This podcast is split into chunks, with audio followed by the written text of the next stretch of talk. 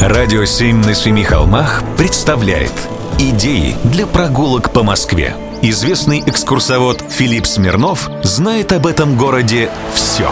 Прогулки со Смирновым. Здравствуйте. Коллаборации русских и иностранных архитекторов не новость для Москвы. Однако чаще всего фамилия иностранца уходит в тень. Это из-за строительных правил и житейского понимания. Если дом упадет, с кого спрашивать? Так, например, знаменитый дом на Мясницкой 39, дом, который построил Ле Корбюзье. Чертежи подписаны его русским соавтором, Колли. Неподалеку от Мясницкой есть Ананьевский переулок. В нем стоит дом 7, дробь 14. Это жилой дом завод строя, или по-другому нарком тяжпрома, наркомата или министерства тяжелой промышленности.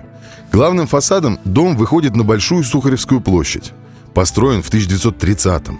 Его первоначальный проект создал немецкий архитектор Хансер Мелле в духе брутального конструктивизма.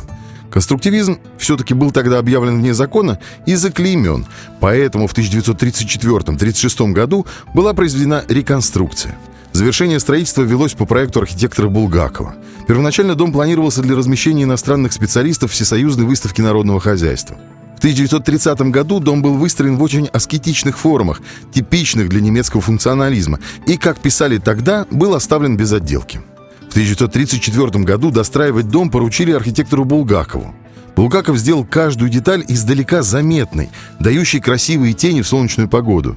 Над центральными частями двух уличных фасадов он сделал огромные карнизы с гипертрофированными по размеру кронштейнами, тем самым подчеркнув простоту иных элементов, таких как глухие парапеты длинных балконов. Также архитектор добавил со стороны переулка необычные арочные формы. Немногочисленные, но очень декоративные детали выглядят весьма нарядно и монументально на фоне гладких стен и полностью остекленных эркеров. Только вот непонятно, что сказал бы по поводу этого декора сам Ханс Ремеле. До нас не дошло свидетельств. Критики считали дом некрасивым, коллажным. Писали, что Булгаков составил неожиданную супрематическую композицию из фрагментов ордерной системы, кусков карнизов, гипертрофированных кронштейнов, что сделало дом беспредметным. Однако я думаю, что это настоящий архитектурный джаз. Удачная работа в стиле советского ар-деко. Да и интересный опыт сотрудничества архитекторов с дистанцией всего-то в пять лет.